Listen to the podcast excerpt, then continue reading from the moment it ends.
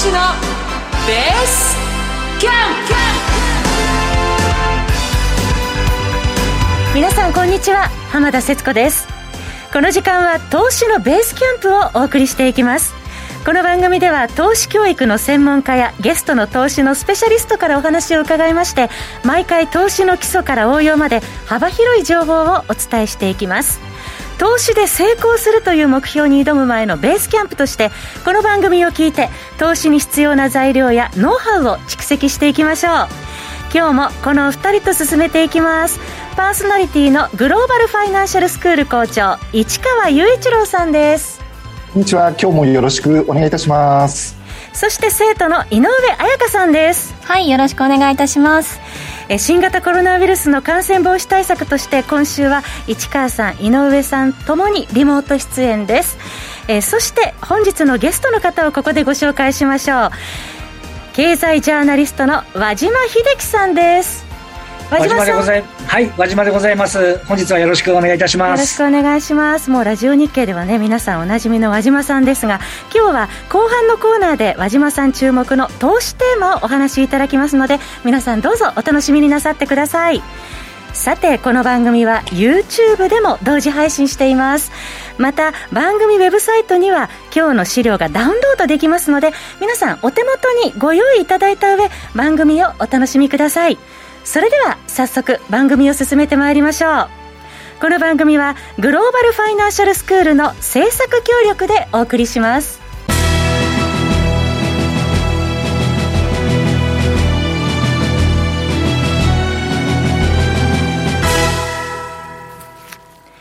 それではここからはグローバルファイナンシャルスクールの番組オリジナル講義として市川校長に教えていただきます。今週も市川校長よろしくお願いします。はい、よろしくお願いします。よろしくお願いします。はい。えー、これまでもね、えー、いろいろと皆さんにお話をしてきましたが、えー、やはりね、世界的にまだコロナがいろいろと問題がたくさんある中で、まあ株価もね、結構乱高下しているというお話をこれまでもたくさんしてきました。はい。で、今回はちょっとね、視点を変えて、えー、投資のお話をちょっとしていこうかなと思ってます。で、まず、えー、最近ずっとニュースを見ていても、このキーワードを聞かないという日はないんじゃないかということで、今回は、脱炭素という言葉、これをキーワードに注目をして、えー、まあ、投資という部分をね、考えていこうかなと思っております。はい。で、まずですね、えー、まあ、脱炭素というふうに聞いてもよくわからないという方もいらっしゃるかもしれませんが、えー、資料のね、1ページ目をまず皆さんと一緒に見ていこうと思います。で、こちら、ニュートンカー,、えーえー、カーボンニュートラルはというふうに書いてありますが、このカーボンニュートラルというのが、いわゆる、まあ、脱炭素ということになります。えー、こちら図表の方に書いてあるんですが、実は日本でもね、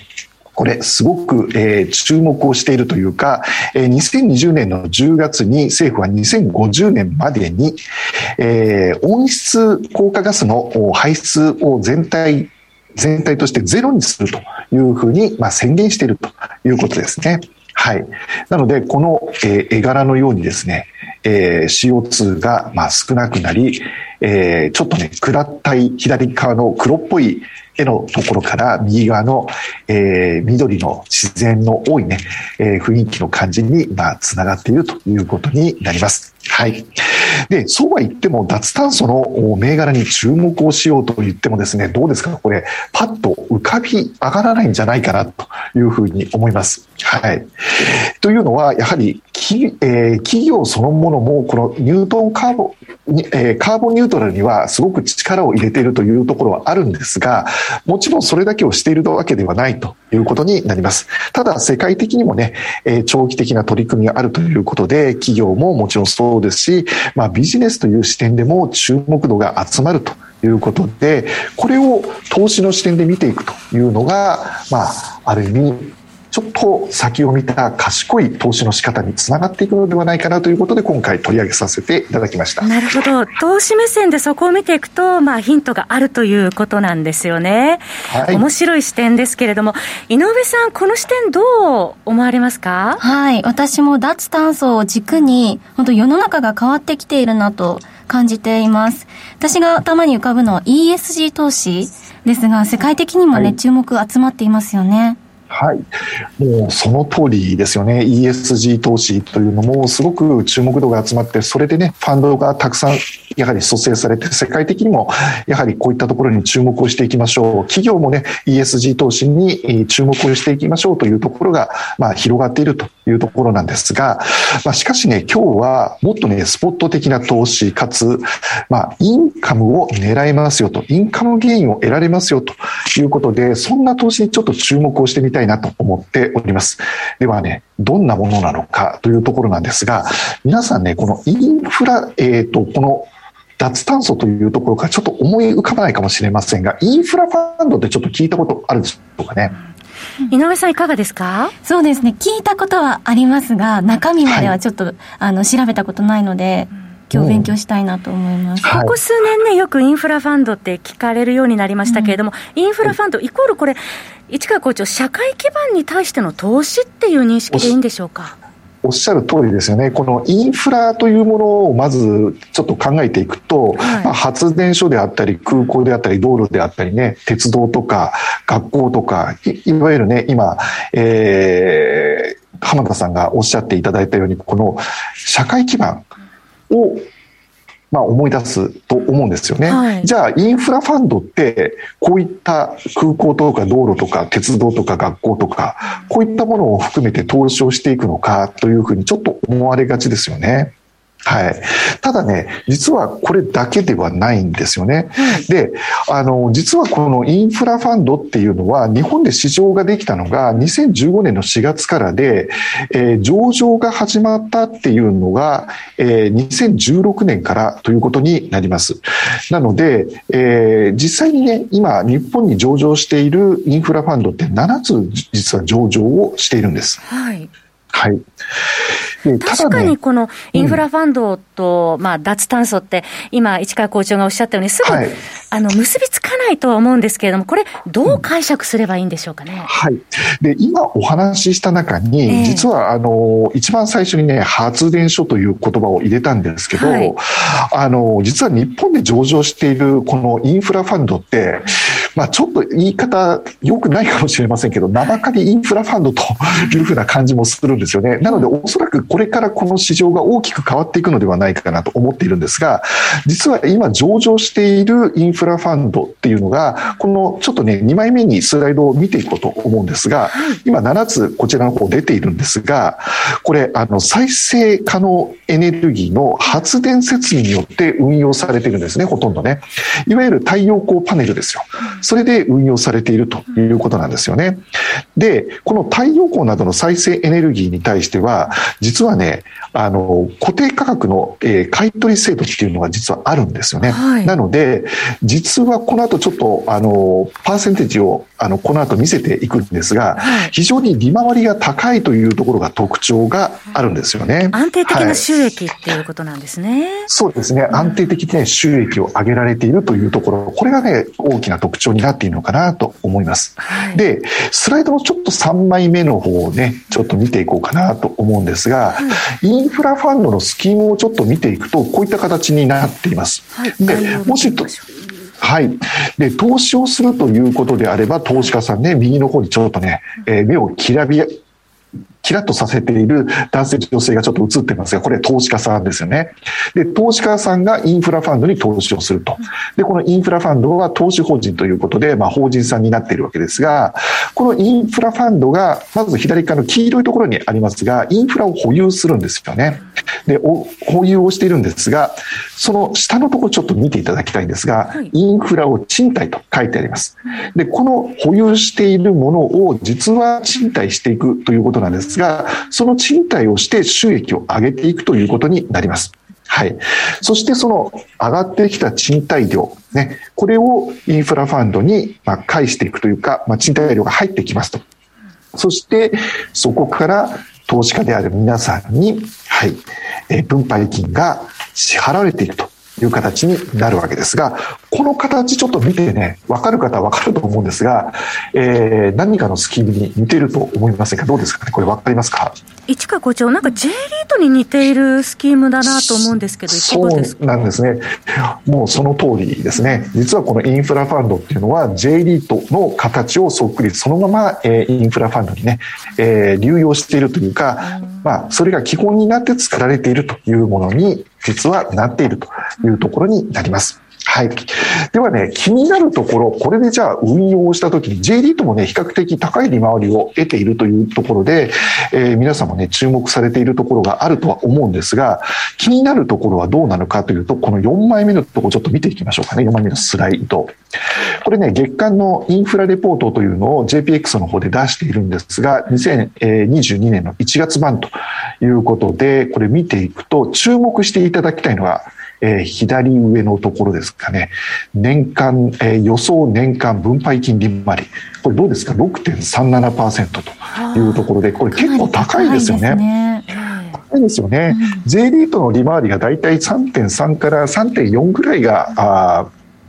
出しているところかなというふうに思うので、それに比べてもかなり大きなリターンということになっているので、ここはちょっと注目すべきところではないかなと思うんですよね。こちらに関しては先ほど市川校長が、その固定価格の買取制度があるとか、そういう売電価格決まっているから、やはりこれだけ高い収益、利回りが得られるということなんですかね。そうですね、うん、そしてもう一つね、この高い利回りを得られるところのポイントとして、その下のところちょっと見ていただきたいんですが、はい、これ指数の推移というところですね。2020年の3月27日から2022年の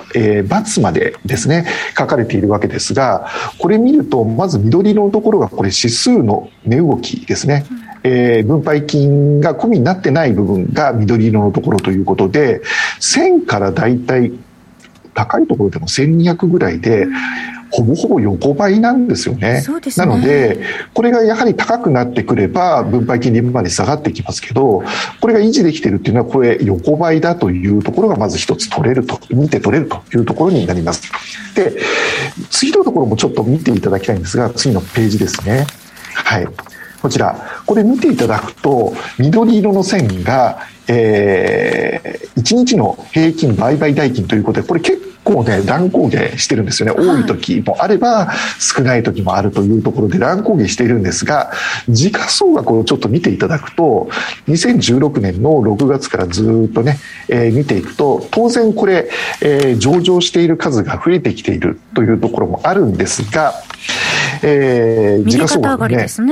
右肩上がりに増えているというところですよね。これは、やはり、あの、認知がね、やはり高まってきているというところが少しずつですけどあるということと、この時価総額はね、これで多分まだ終わらないと思うんですよね。今後、まだまだたくさんの企業が上場してくると、えー、法人がね、上場してくるということになってくると思います。はい。で、下のところ、まず見ていただきたいんですが、真ん中のところ、真ん中のところをね、まず最初に見ていただくと、えー、売買代金のトップランキングというところがあるんですが、これ、右側見ると、前月期でね、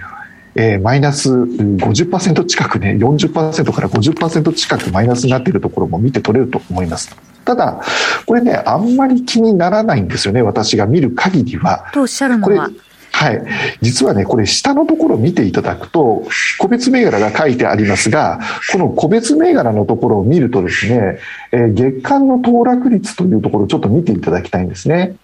で、この月間の騰落率を見ていただくと、えー、マイナスがね、これだけ売買が激しく落ちているにもかかわらず、そんなに大きく下がってないですよね。ねマイナスのえー、大きいところで3.61っていうのはありますけど、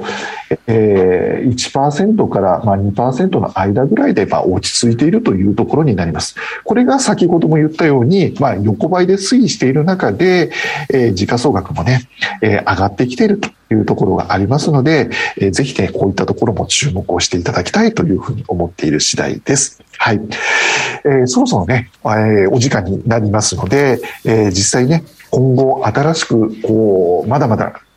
伸びていくであろうというところで、えー、ぜひね、注目をしていただきたいと思っております。もちろんね、これ元本保証ではありませんので、ぜひそういったところは注目していた、えー、注意していただきたいんですが、皆さんがこれに興味を持ったときはね、ぜひここに書いてあるこの7つのえ銘柄のホームページにぜひ飛んでいただいて、え株と同じように財務がどうなっているのか、どういったものに投資をしているのか、こういったところにね、ぜひ注目をしていただきたいということで、私の方からの講義を終わりにしたいと思います。ありがとうございます。ありがとうございます。はい、あの、脱炭素をテーマに投資を考えてまいりましたけれども、本日のゲストの和島さん、あの、はい、これに関してはどうお考えでしょうか？はい、あの、まあ、今、あの、石川さんからお話あった通り、えっ、ー、と、今、太陽光発電っていうのの、ものがインフラ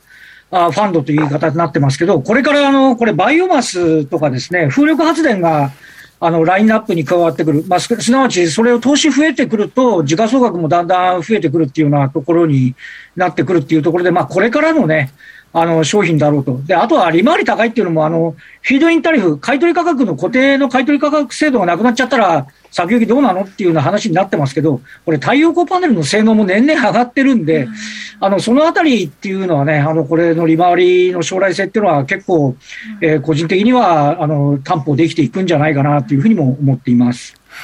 ありがとうございました。え投資の最投資の最終判断、ご自身で皆さん行ってください。えそれでは、この後は本日のゲスト、和島秀樹さんにお話を伺います。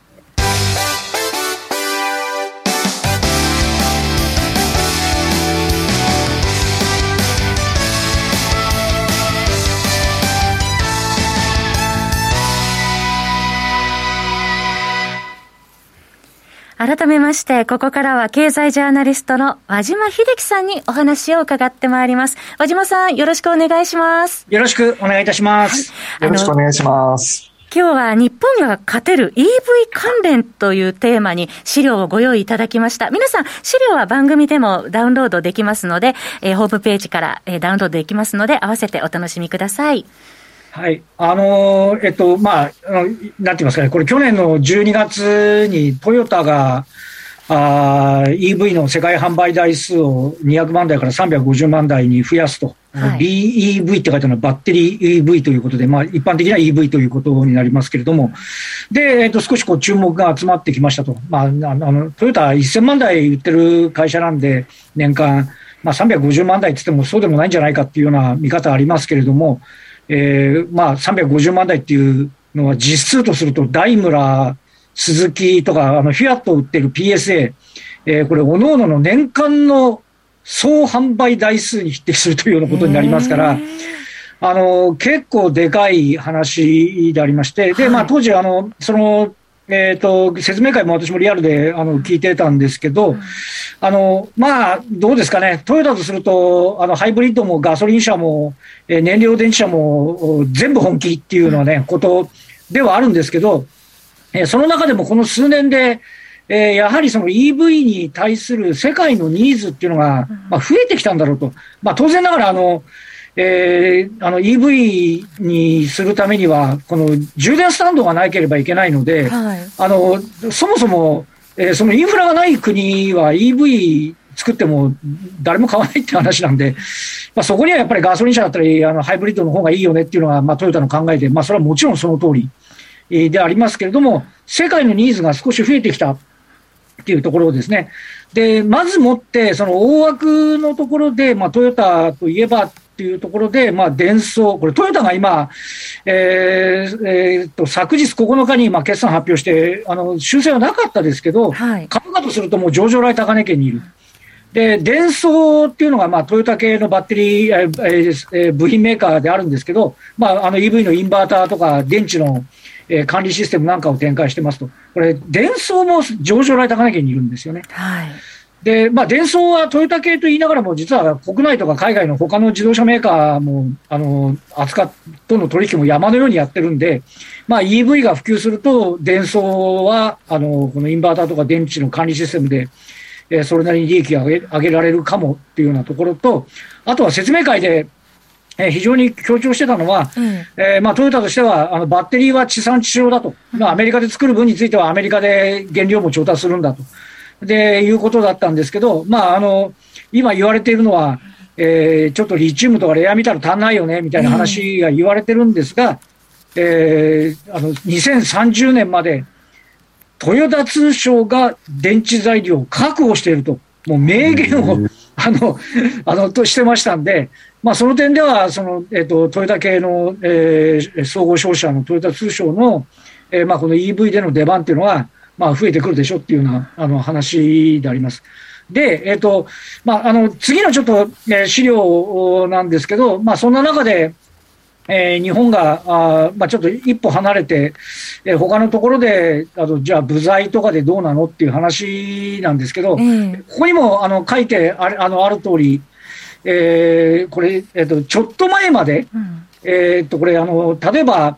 えーと、EV のバッテリーですね、リチウムイオン二次電池ですけれども、はい、これなんでできてるかっていうと、あの乾電池でいうところのプラスマイナス、これ正極材、負極材、うん、